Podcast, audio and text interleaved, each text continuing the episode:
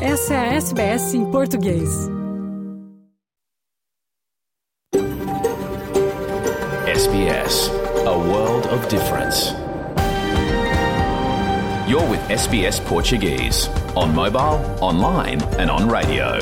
Essa é a SBS em português, no telefone, online e no rádio. Boa tarde, está começando o seu programa em português da SBS Áudio desta quarta-feira, 30 de agosto de 2023. Na sua companhia hoje, Fernando Vives, falando dos estúdios da SBS em Sydney, terra do povo gadigal, da nação É Hora. Além das principais notícias do dia, traremos também nosso correspondente Lisboa, Francisco Sena Santos, que fala sobre o início das conversas sobre a sucessão de Marcelo Rebelo de Souza na presidência portuguesa. Ainda na Península Ibérica, o ministro dos Esportes da Espanha contata a FIFA e tenta pôr panos quentes no caso Rubiales. O medo é que o incidente de machismo do dirigente manche a candidatura de Portugal e Espanha à sede da Copa do Mundo Masculina de 2030. Neste programa ainda vamos lembrar que hoje é aniversário do referendo que tornou Timor-Leste independente. E também falaremos da Brasil Week de Brisbane, que começa amanhã e que agora terá eventos também em Sydney. Conversamos com a cônsul honorária do Brasil na capital de Queensland, Val Noleto. A ideia é que o evento aproxime brasileiros e australianos no mundo dos negócios. Tudo isso e muito mais no programa desta quarta-feira da SBS Áudio em Português. Vamos agora às principais notícias do dia.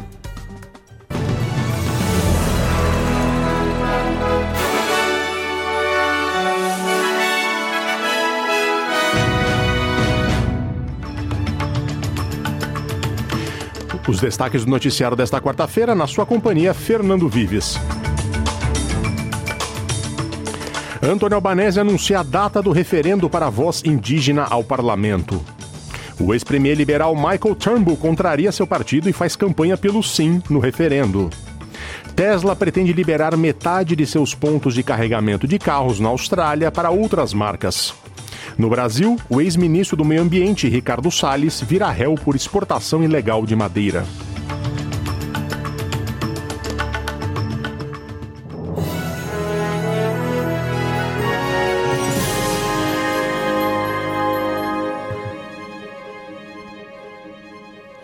O primeiro-ministro Antônio Albanese anunciou agora há pouco, nesta quarta-feira, que a data do referendo da voz indígena ao parlamento. Ele ocorrerá no dia 14 de outubro. O anúncio ocorreu em Adelaide de maneira estratégica, já que as últimas pesquisas sugerem que o sim passou a ser maioria na Austrália do Sul. Este referendo quer saber da população australiana se ela aprova ou não a criação de um órgão consultivo composto por líderes indígenas ao parlamento, que não terá poder de veto, mas que poderá se manifestar sobre os assuntos que interessam aos povos originários do país.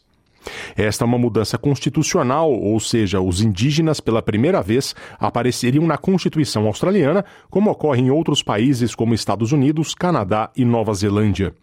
O governo trabalhista é a favor e colocou o referendo como prioridade deste mandato. A coalizão entre liberais e nacionais é contra, mas há dissidentes entre os liberais. O Partido Verde apoia o sim. Para que seja aprovada a mudança constitucional, o referendo precisa vencer por maioria dupla, ou seja, precisa que a maioria da população vote pelo sim e também que a maioria dos estados escolha o sim. Albanese afirmou que o sim significa que a Austrália tentará fazer algo diferente do que tem feito para os povos originários. On that day, every Australian will have a once in a generation chance to bring our country together and to change it for the better. To vote for recognition, listening and better results. And I ask all Australians to vote yes.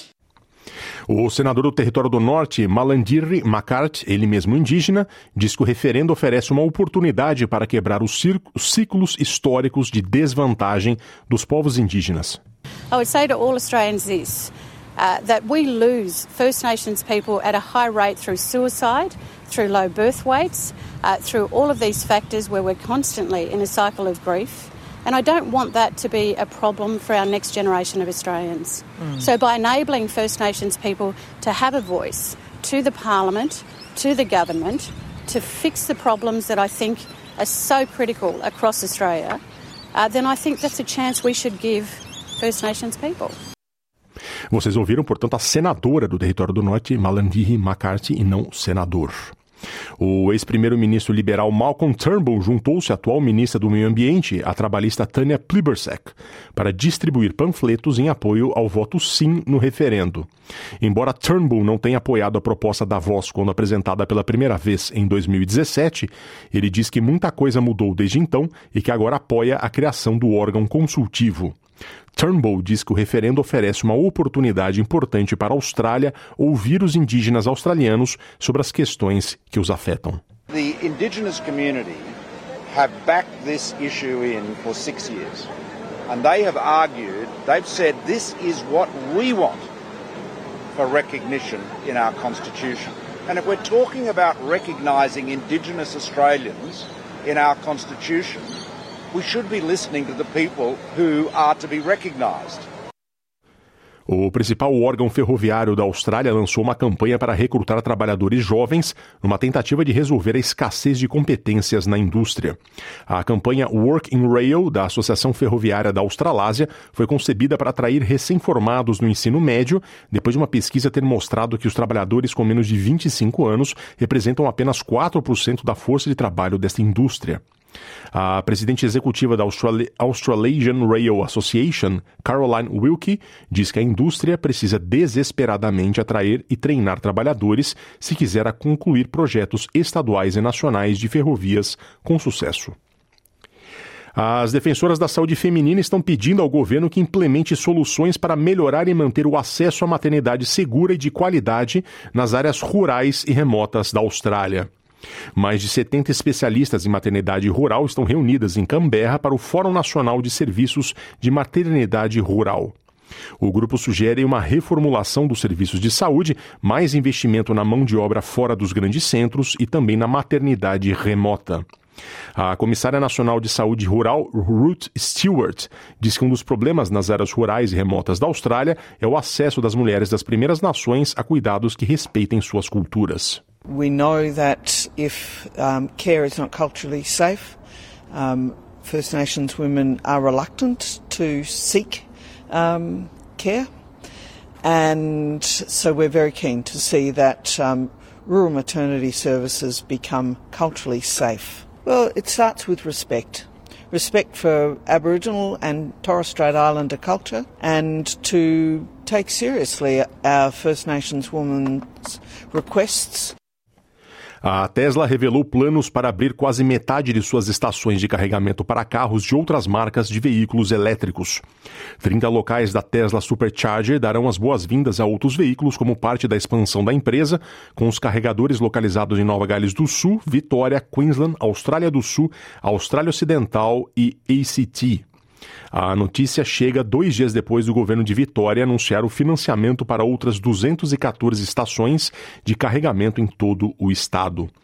Prevê-se que o anúncio da Tesla poderá ter um grande impacto na compra de veículos elétricos na Austrália, onde o aumento dos números de vendas deu lugar a preocupações sobre a disponibilidade de infraestrutura de carregamento. No esporte, a seleção da Austrália se recuperou na Copa do Mundo de Basquete. Os Boomers, como é chamada a equipe, bateu o Japão por 109 a 89, selando seu caminho para a segunda fase. Uma derrota surpreendente para a Alemanha no domingo significou que a Austrália, atual número 3 do mundo no ranking da FIBA, teve que vencer os anfitriões em Okinawa para evitar cair na desclassificação. O Campeonato Mundial é disputado simultaneamente no Japão, na Indonésia e nas Filipinas. O jogador Chaver Cooks foi o melhor da partida com 24 pontos e 14 rebotes. No Brasil, o ex-ministro do Meio Ambiente, Ricardo Salles, se torna réu por exportação ilegal de madeira aos Estados Unidos. Quem traz as informações é o repórter Gabriel Brum, da Rádio Nacional de Brasília. O ex-ministro do Meio Ambiente de Jair Bolsonaro, Ricardo Salles, se tornou réu no processo que investiga a exportação ilegal de madeira para os Estados Unidos. A denúncia feita pelo Ministério Público Federal foi recebida pela Justiça Federal do Pará. O ex-presidente do IBAMA, Eduardo Bin, e outras pessoas também foram denunciados.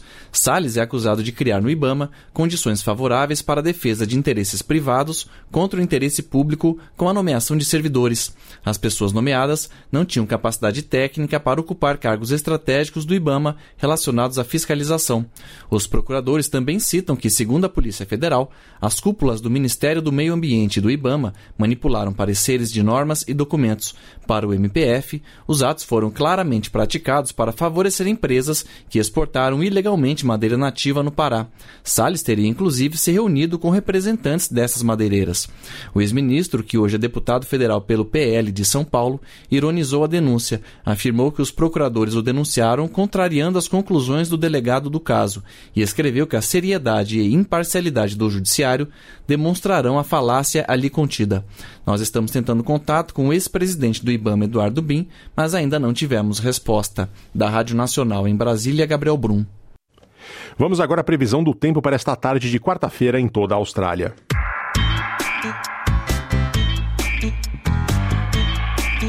Em Perth, ensolarado, 24 graus. Adelaide, chuvas esparsas, 16. Melbourne, chuva, 15 graus. Hobart, chuvas esparsas, 15 graus. Canberra, também com chuvas esparsas, 18. Wollongong, chuva com possibilidade de tempestade, 22. Sydney, também chuva com possibilidade de tempestade, 24. Newcastle, igualmente chuva com possibilidade de tempestade, 26. Brisbane, chuvas esporádicas com possibilidade também de tempestade 25, Cairns, sol na maior parte do tempo 28 e Darwin ensolarado, um calor de rachar 35 graus. Voltamos depois do intervalo.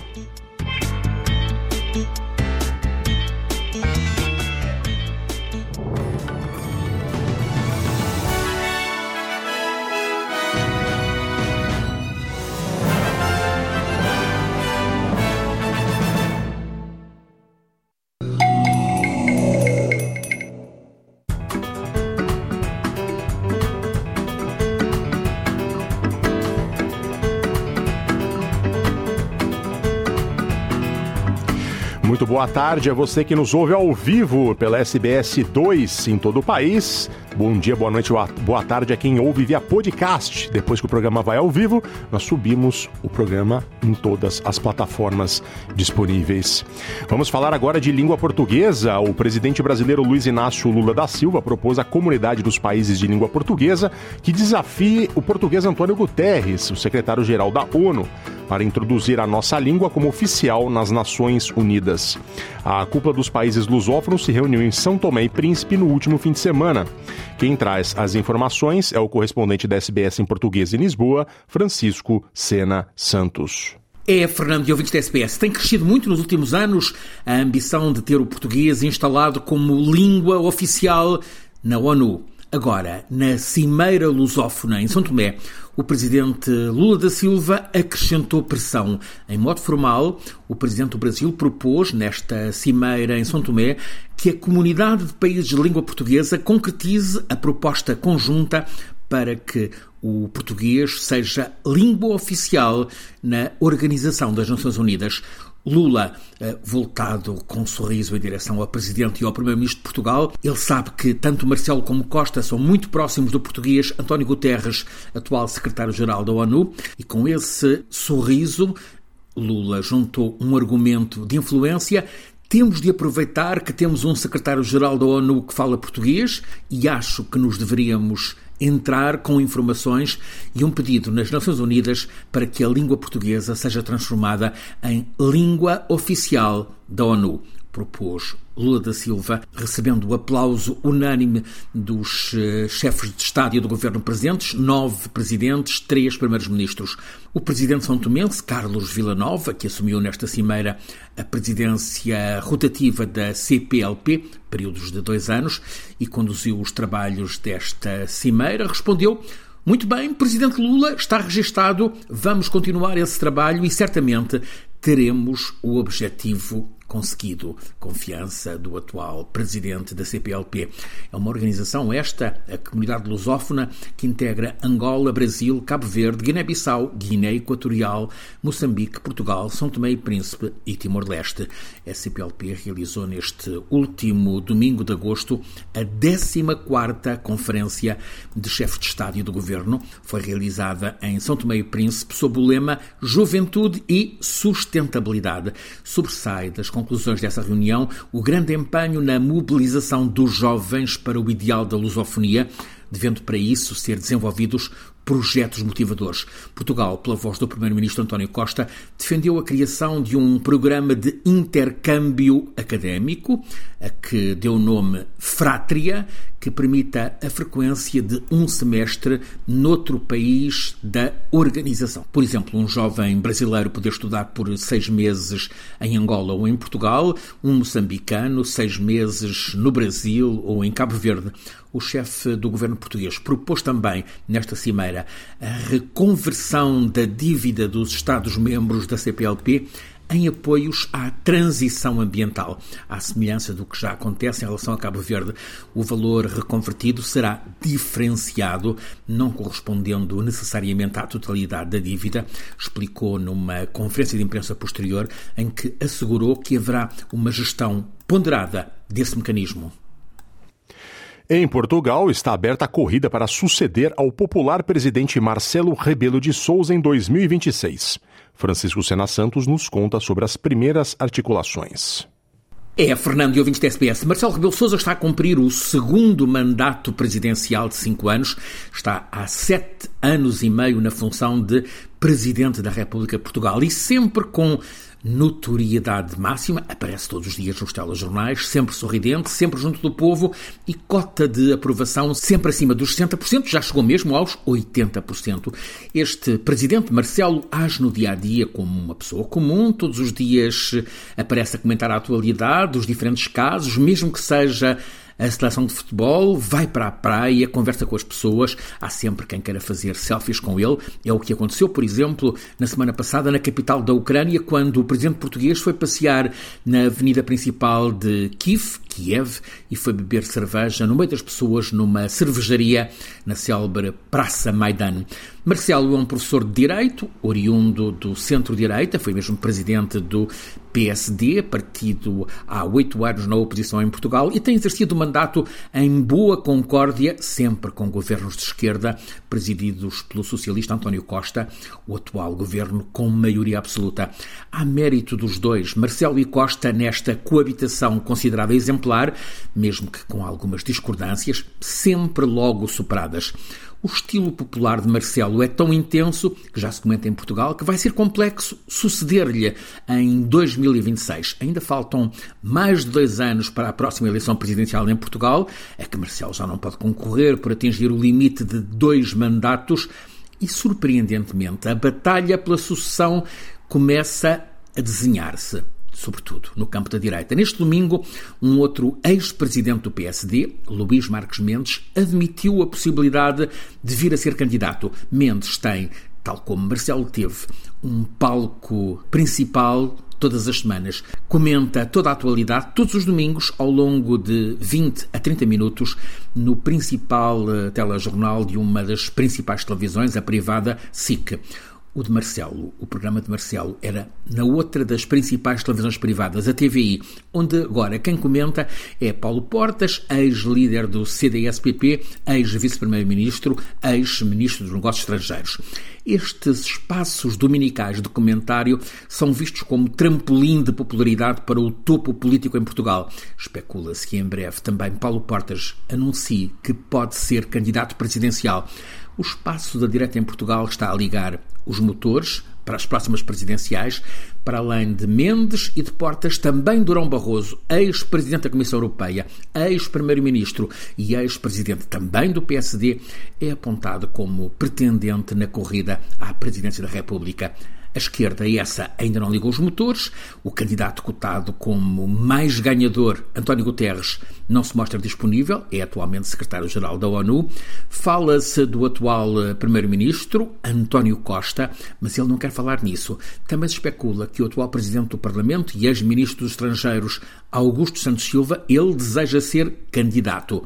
Tem perfil de competência, é eloquente, mas falta-lhe popularidade. Não se vislumbra, até agora, uma candidatura forte à esquerda. Por agora, é a direita quem está a abrir a batalha para a sucessão do presidente Marcelo Rebelo de Sousa em janeiro de 2026. Francisco Sena Santos, a SBS, em Portugal. Bom, falando agora de desporto e também de política, Portugal tem uma candidatura em conjunto com a Espanha para sediar a Copa do Mundo de Futebol Masculino em 2030. O ministro da Cultura e do Desporto espanhol informou que o governo do país contactou a FIFA para defender a candidatura ao Mundial por conta do incidente com o presidente da Real Federação Espanhola, Luís Rubiales. O caso Rubiales pode pôr em causa da candidatura pode pôr em causa da candidatura à organização, com Portugal e Marrocos, do Mundial 2030. O ministro refere que o governo espanhol tem de defender a imagem do país a nível internacional.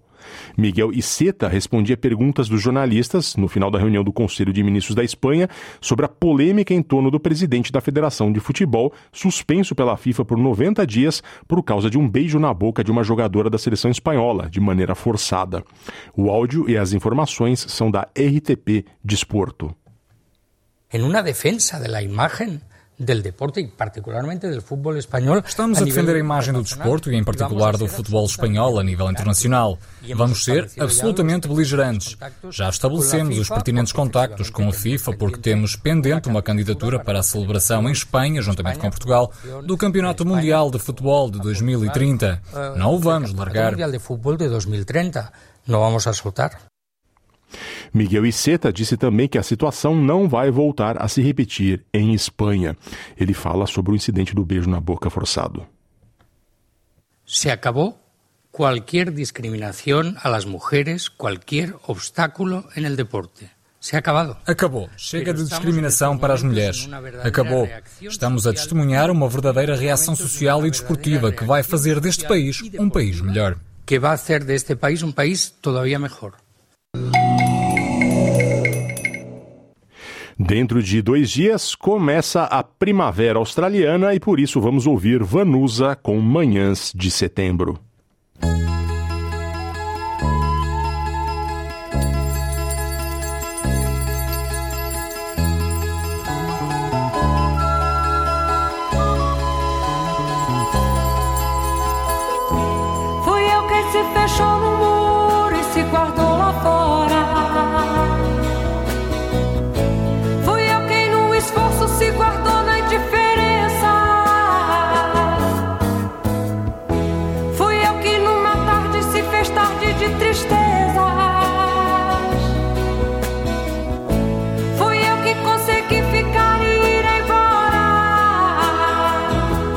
e fui esquecido.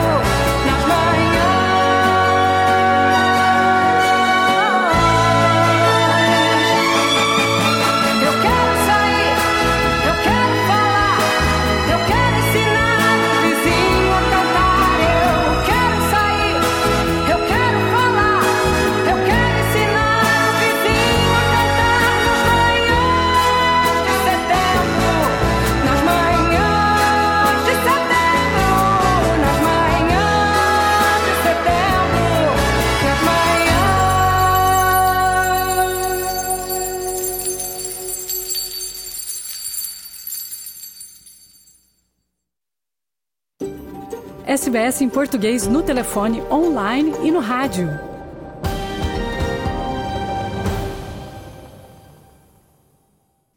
Na semana passada, o governo divulgou a sexta edição do relatório intergeracional, na qual os australianos têm acesso a projeções feitas por especialistas sobre como será a vida daqui a 40 anos. Eles examinam a sustentabilidade a longo prazo de políticas atuais, como tendências demográficas, tecnológicas e outras, e traçam uma projeção de como será a economia e o orçamento em 2063.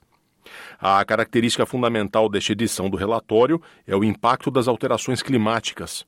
Trata-se de uma leitura sombria que ocorre no momento em que outra perigosa temporada de incêndios se aproxima, enquanto partes do país ainda se recuperam de enchentes devastadoras recentes. O tesoureiro Jim Chalmers, que divulgou o relatório, afirmou que o relatório é um lembrete de que não há tempo a perder quando se trata de agir sobre as alterações climáticas. We can't be complacent about the future. And where that complacency could be the most damaging is when it comes to climate change. You know, we've tried complacency on climate change and uh, it's meant that we've wasted a lot of time. O governo baseia suas projeções em três cenários. No primeiro, se o mundo reduzir drasticamente as emissões de gases com efeito de estufa para uma trajetória de aquecimento inferior a 2 graus Celsius. No segundo, com cortes de emissões moderados, e um terceiro onde o aquecimento excede 4 graus Celsius.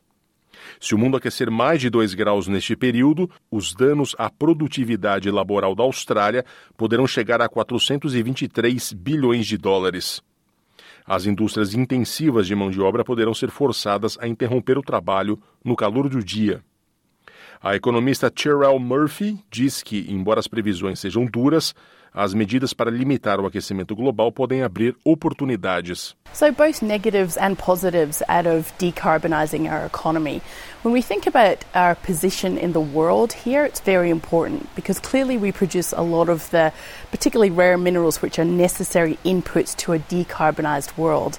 And we think about what the US is doing with its Inflation Reduction Act, spending a lot of money in encouraging businesses to decarbonise. We can play a part in that. Um, that can enhance our export earnings and our commodity prices. So that's a big tick. Espera-se que a população da Austrália atinja 40 milhões de pessoas no início da década de 60, e a idade média da população deverá subir de 38 para 43 anos. Nos próximos 40 anos, o número de australianos acima dos 65 anos de idade mais que duplicará. Isso significa que uma proporção significativa de australianos deixará de trabalhar nos próximos anos. Economistas e grupos como o Conselho Empresarial da Austrália estão entre aqueles que estimulam o governo a olhar para a imigração para preencher as vagas que essas reformas criarão e para manter o crescimento da economia australiana. O professor associado da Universidade de Nova Gales do Sul, Mark Humphrey Jenner, afirma que, sem a imigração, a redução da força de trabalho representaria um fardo significativo para os mais jovens.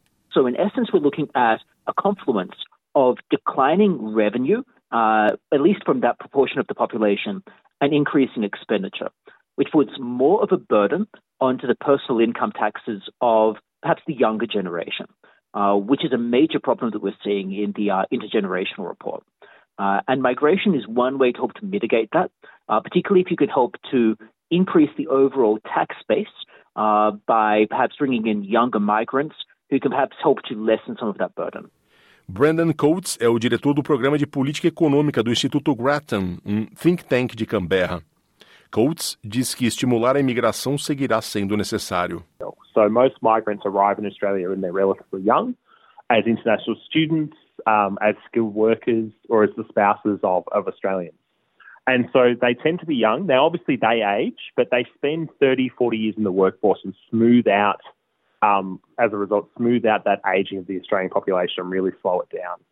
À medida que a nação envelhece, o imposto sobre o rendimento pago coletivamente pelos trabalhadores diminuirá.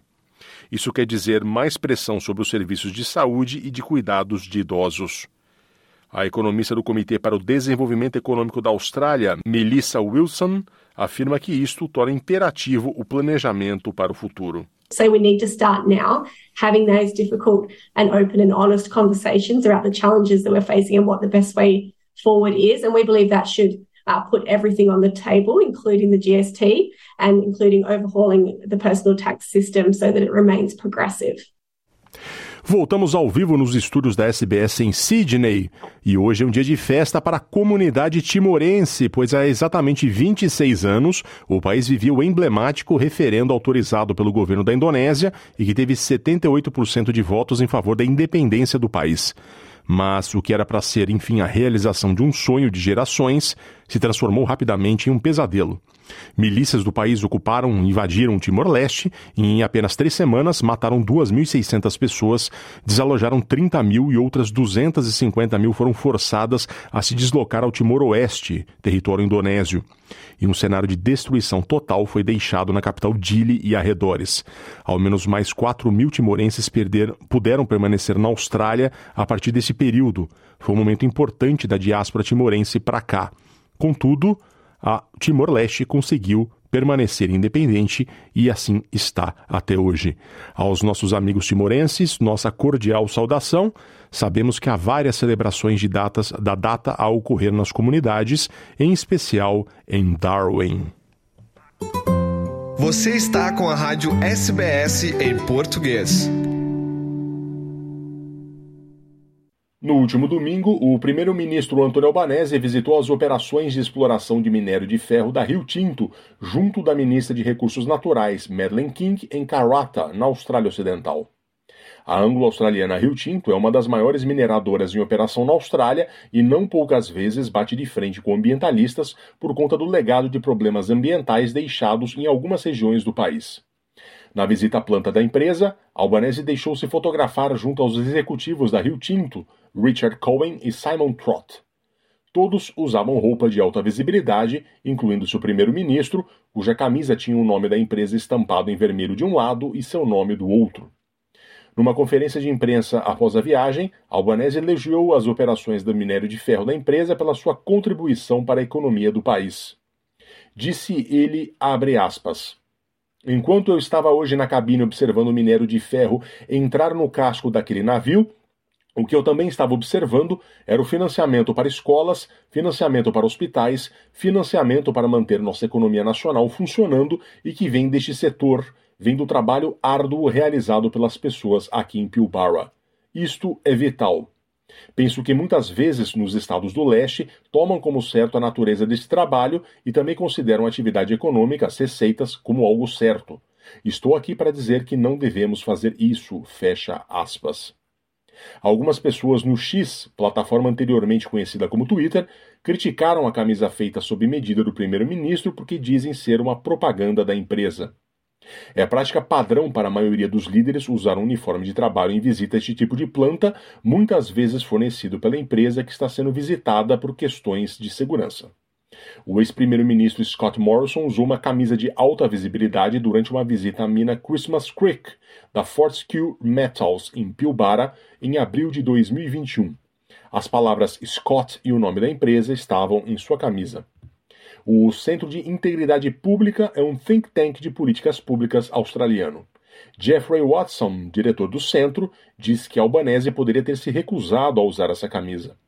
Segundo Watson, o governo certamente poderia comprar uma roupa de alta visibilidade para o primeiro-ministro se ele desejasse visitar os locais, uma que não endossasse a empresa. Watson disse que ficou decepcionado e preocupado com o fato de o primeiro-ministro vesti-la. De acordo com ele, no mundo atual, onde o aquecimento global é um assunto relevante, as disputas de recursos não renováveis através da mineração e as dificuldades recentes que a Rio Tinto teve em relação à preservação de locais sagrados aborígenes, é horrível pensar que o primeiro-ministro usa uma camisa que tem o efeito de fazer propaganda para esta empresa, diz ele. Polly Hemming, diretora do Programa Climático e Energético do Australian Institute, outro think tank de Canberra, disse ser inapropriado que membros do parlamento usem a marca de empresas particularmente influentes. Segundo ela, quando o premier vai visitar uma escola, ele não veste o uniforme escolar. Para Hemming, o simbolismo do primeiro-ministro apresentar-se como funcionário de uma grande empresa de extração de recursos naturais é incrivelmente alarmante. A SBS News entrou em contato com o gabinete do primeiro-ministro, mas não teve contato até o fechamento desta matéria. A relação entre políticos e as grandes mineradoras na Austrália é sempre um assunto muito polêmico. Bom, voltamos ao vivo agora nos estudos da SBS em Sydney. Se estás ouvindo a SBS ao vivo, no SBS Áudio ou no dial da SBS 2, saiba que agora há pouco o primeiro-ministro Antônio Albanese divulgou que a data do referendo para a voz indígena ao parlamento ocorrerá no dia 14 de outubro. Portanto, se você é cidadão, você deverá votar, é obrigatório e você deverá escolher entre o sim e o não. Há muita informação na internet, há muita informação em inglês no site da SBS e muitas dessas informações estarão no nosso site em português também. Bom, uh, agora vamos falar da, das grandes redes de varejo da Austrália. As duas grandes redes de supermercado daqui do país, o Coles e o Woolworths, anunciaram um aumento robusto nos rendimentos no último ano fiscal, durante um dos tempos mais desafiadores em termos financeiros para as famílias na Austrália. Especialistas dizem que os supermercados dependem de clientes acostumados a pagar mais por itens essenciais em tempos de crise. Vamos ouvir. As duas gigantes cadeias de supermercado da Austrália, o Coles e o Woolworths, anunciaram esta semana aumento em seus lucros no último ano fiscal. O Woolworths não mostrou sinais de desaceleração, anunciando que obteve um lucro anual de 1,62 bilhão de dólares após impostos, um aumento de 4,6% em relação ao ano fiscal anterior. Já o Coles divulgou que a receita de vendas aumentou 6,1% no ano financeiro, com o lucro líquido subindo para 1,1 bilhão ante 1,05 bilhão no ano anterior. Os gigantes varejistas dizem que o lucro se deve ao fato de os clientes afetados pela crise do custo de vida terem cortado gastos discricionários, como comer fora, em favor dos produtos de mercado. De acordo com o Coles, os tempos de incerteza têm um impacto significativo na forma como seus clientes compram, levando-os a comprar a granel e adquirir mais alimentos congelados. O Woolworths também disse que seus clientes estão comprando de maneira mais inteligente. Alguns trocaram a carne bovina por fontes de proteína mais acessíveis, além de trocar vegetais frescos por opções congeladas e enlatadas.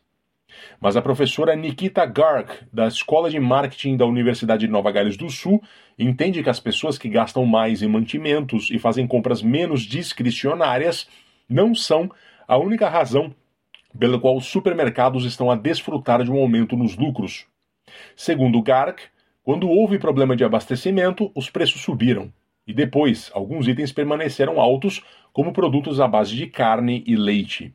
O lucro excedente provavelmente não é passado aos agricultores, afirma ela. A professora Garg também observa que os supermercados muitas vezes dependem da adaptação dos clientes para pagar por mais produtos essenciais quando um evento externo impacta a cadeia de abastecimento, contribuindo ainda mais para o aumento dos lucros. Ela explica que quando um evento como um desastre natural ou uma guerra causa interrupção na cadeia de abastecimento e há uma mudança nos custos, os supermercados muitas vezes procuram entender se o cliente consegue absorver este custo. Os supermercados dependem da adaptação dos consumidores, especialmente em tempos vulneráveis, diz ela. Outro fator para o aumento dos lucros é a chamada reduflação, que é a inflação causada pelo produto que diminui de tamanho e segue vendido ao mesmo preço.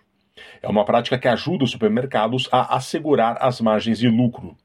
Os consumidores podem não detectar inicialmente a redução no tamanho, o que permite aos varejistas impor os preços durante períodos de ambiguidade e crise, sem dar a impressão de aumentos substanciais de custos.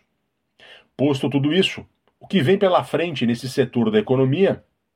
O ano de colheita abundante previsto para a Austrália, juntamente com tempos de incerteza econômica, significa que os supermercados continuarão a desfrutar de grandes lucros. Ao menos isto é o que entende a professora Ellen Garbarino, da Escola de Negócios da Universidade de Sydney. Segundo ela, quando muitos produtos de qualidade ficam disponíveis, os supermercados podem usar as promoções sazonais como uma tática de marketing para atrair o consumidor e fazê-lo gastar mais dinheiro. Ela também diz que, enquanto houver tempos de incerteza, os supermercados continuarão a colher os benefícios à medida que mais pessoas procuram conforto e segurança em casa e não na comida fora de casa. Voltamos ao vivo no estúdio da SBS na, no dial da SBS 2, para quem está ouvindo agora nesse instante, na hora do almoço na costa leste da Austrália. Quem está ouvindo por podcast está ouvindo depois, eh, a partir da tarde desta quarta-feira. Bom, amanhã tem início em Brisbane a segunda edição do Brasil Week. Trata-se do evento que promove encontros para gerar negócios entre brasileiros e australianos. A novidade é que este ano, parte do evento também acontecerá em Sydney. Conversamos com Valéria Noleto, a cônsul honorária do Brasil na capital de Queensland e também CEO da Câmara do Comércio Brasil-Austrália. Desde o ano passado, a Câmara do Comércio Brasil-Austrália organiza um evento que tem o objetivo de aproximar os dois países para que negócios se concretizem. A chamada Brazil Week tem início na quinta-feira, 31 de agosto, em Brisbane, e no dia seguinte promove o Business Day, que é uma oportunidade de conversas entre profissionais e empreendedores de ambos os países. Há também eventos culturais a promover a cultura brasileira em solo australiano, como cinema, música, esportes e desfiles de moda. A novidade deste ano é que o evento terá sua versão em Sydney a partir de 14 de setembro. Um dia depois, o Business Day promove encontros de negócios na cidade e no domingo 17, o Fashion Day no Kirribilli Club. A Brasil Week 2023 tem encerramento oficial no show da Comunidade do Samba em Brisbane, em 24 de setembro. Para falar sobre essa edição do evento, conversamos com a cônsul honorária do Brasil em Brisbane e também CEO da Câmara do Comércio Brasil-Austrália, Valéria Noleto. Natural de Goiânia, volta em formação em Relações Públicas e 17 anos de Austrália. Foi ela quem, após ver o sucesso da German Week em Brisbane, organizada pelo cônsul honorário da Alemanha, resolveu se inspirar nos alemães para criar um evento nos mesmos moldes sobre o Brasil.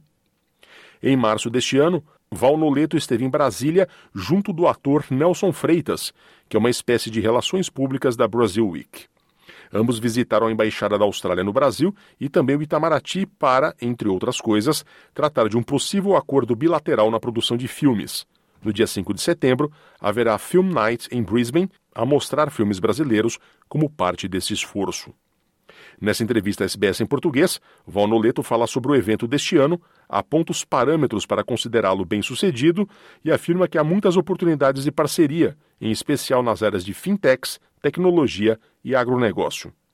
Vocês vão ouvir agora a conversa da SBS em português com Val Noleto.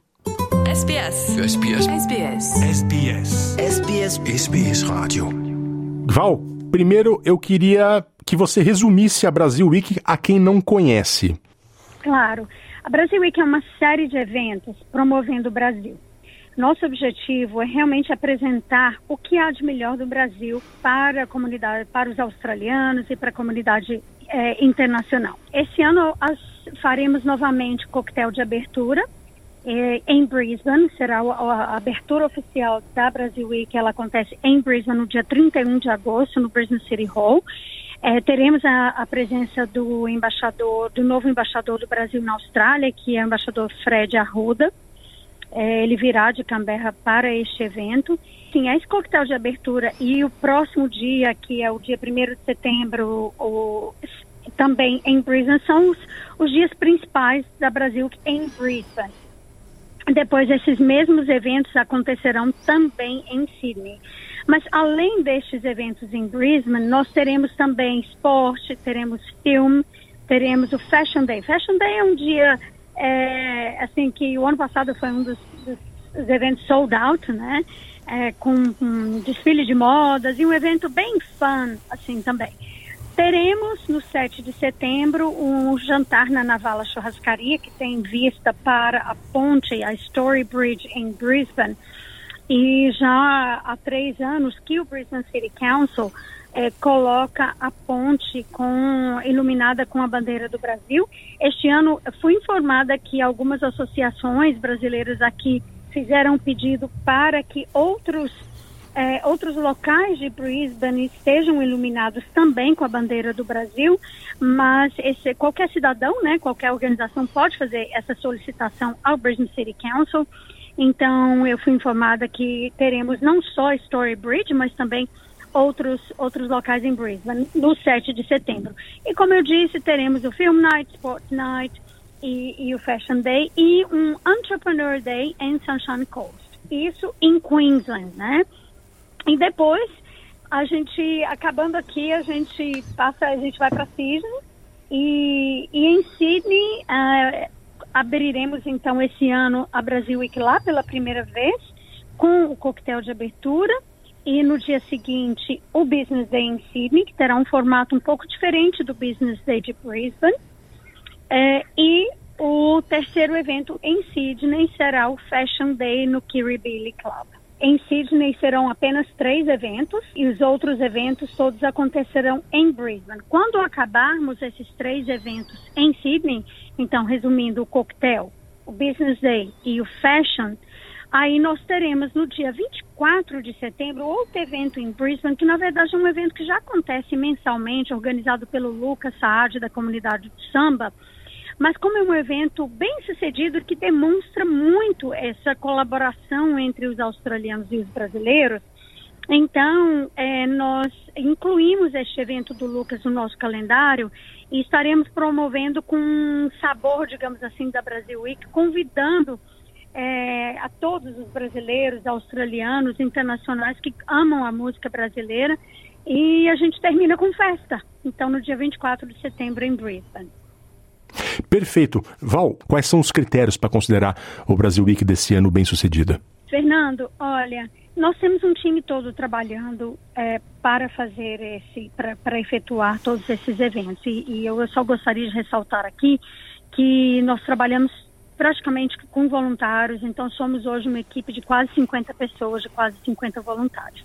Mas voltando à sua pergunta, o que, que isso tem a ver com a, atingir o nosso objetivo enquanto Brasil Week? Bem, cada um de nós tem, de certa forma, um, né, um, algo que, que interessa, que vê como um resultado positivo aí após todos os eventos. Mas eu, como visionária e líder da Brasil Week, eu vejo realmente como um, uma marca de, de sucesso para nós e da Câmara de Comércio, que é a organização que responsável, né, pela pela Brasil Week, eu vejo realmente assim é, o que é sucesso para nós seria uh, resultados concretos de é, negócios e, e, e parcerias bilaterais entre a Austrália e o Brasil. Tá? E eu vou te dar um exemplo disso. Ano passado, no nosso Business Day, que foi um café da manhã aqui em Brisbane, uma das pessoas é, na audiência do, do, do, painel de discussão que tivemos sobre Net Zero, liderado pela Mara Ban, é, uma das pessoas sentadas na audiência se conectou com a Mara depois, eles se encontraram uma ou duas vezes, se não me engano, e então dali surgiu oportunidades de negócios e quando eu estava em Sydney, em novembro, ou seja, dois meses depois que a Brasil Week tinha acontecido, eh, nós organizamos um evento em Sydney e a pessoa que estava na audiência já não estava mais na audiência, ele estava lá como participante do painel, é, do, do, que é também liderado pela Maraban, e negócios aconteceram por causa daquele café da manhã que aconteceu aqui em Brisbane. Então, foi um, foi um, um dos exemplos concretos é dos benefícios que aconteceram após a Brasil Week e com o que é mais importante para a gente realmente é promover o Brasil na área comercial. Né? Nós somos a Câmara de Comércio, então nós temos realmente o foco não, não tanto na parte cultural, mas mais na parte comercial. Uh, eu queria entender quais as áreas comerciais que você enxerga melhor potencial entre Brasil e Austrália. Olha, existem inúmeras possibilidades, né? Como diz o ator Nelson Freitas, que passou um tempo aqui na Austrália ano passado, é, e criou um vídeo fantástico para gente, mas assim, a Austrália e o Brasil são as duas maiores economias do hemisfério sul e precisam se conhecer melhor. Então existem inúmeras oportunidades, mas eu gostaria de citar três aqui, né? Então assim, empresas na área, oportunidades na área de fintech mesmo, é, na área de empresas na área de tecnologia um, sustentável e também na área do agronegócio, né, que são realmente existem ali inúmeras oportunidades, é, tanto na área de tecnologia de, de fintechs mesmo, como na área do agronegócio. E, e esses são alguns dos exemplos uh, de, de possíveis parcerias. Perfeito, Val. Ah, Para encerrar, eu queria que você faça um pouco. Você foi a pessoa que, que começou tudo isso, né? Ah, no ano passado. Eu queria que você contasse um pouquinho como, como surgiu essa ideia, do começo até você desenvolver. Ai, é, Fernando, ahm, eu devo dar o crédito da ideia aos alemães, tá? É, eu tive a ideia de fazer a Brasil Week quando eu saí do, do coquetel de abertura da German Week, da Semana Alemã, que já acontece em Brisbane há oito anos, se não me engano. Ela foi idealizada, visualizada, organizada pelo o honorário da Alemanha, o Michael Roseman. E, e eu saí daquele evento muito impressionada com tudo aquilo que ele tinha feito e, e lembro que eu pensei comigo, eu falei, eu não sei, ah, não sei como ainda, mas ah, nós temos que fazer uma semana do Brasil acontecer. E, e logo após isso eu entrei no site da da Semana Alemã, li várias informações, liguei para o cônsul honorário da Alemanha pedi uma reunião com ele, ele sentou comigo e eu pedi que ele fosse meu mentor, que me ajudasse então a organizar a, a Brasil Week e ele me deu, né, até hoje, na verdade, ele ele me ajuda quando eu, sempre que eu preciso. E a partir dali, então, eu fiz a proposta para a Câmara de Comércio que for do Brasil, Austrália Brasil, a ABCC, que é que fosse então a organização responsável pela Semana do Brasil e eu, através do meu trabalho já com a Câmara, nós poderíamos então executar esse projeto. Inclusive, Fernando, no site da, da Semana Alemã, eu, eu, eu, eu, visito o site deles com frequência. Inclusive, eles, eles até colocam lá no site dele uma referência a nós. O ano passado, na abertura da, da Semana Alemã, eh, nós tivemos lá três políticos, todos os três na abertura da Semana Alemã, eh, fizeram referência à Semana do Brasil, à Brasil Week, então foi muito, muito bom para a gente ver aquilo lá, mas não só isso, assim, é, esses, esses eventos, eles têm criado, eles têm tido uma repercussão em outros países também, inclusive já acontece agora em Munich, eu acho que é em Munich, um evento eh, que aconteceu em repercussão da, da German Week em Brisbane. É, mas o que eu quis dizer com isso é o seguinte, é que a partir da- dessa semana alemã e, e começaram a existir outros eventos também inspirados no mesmo projeto e eles mencionam a, a Brasil Week no site deles. Entendi, muito interessante. Val, muito obrigado por essa conversa. Sucesso com a Brasil Week. Fernando, olha, muito obrigada pela oportunidade. Para maiores informações sobre a Brasil Week 2023, acesse o site brasilweek.com.au. Está chegando ao final o nosso programa em português da SBS Áudio desta quarta-feira, 30 de agosto. Se você chegou agora, só queria lembrar que está marcado o referendo para o dia 14 de outubro, o referendo sobre a voz indígena ao parlamento. Se você é cidadão australiano, é obrigatório escolher entre o sim e o não. Muito obrigado pela audiência. Voltamos no próximo domingo com Luciana Fraguas e também nos nossos tocadores de podcasts sempre que tivermos notícias. Um abraço.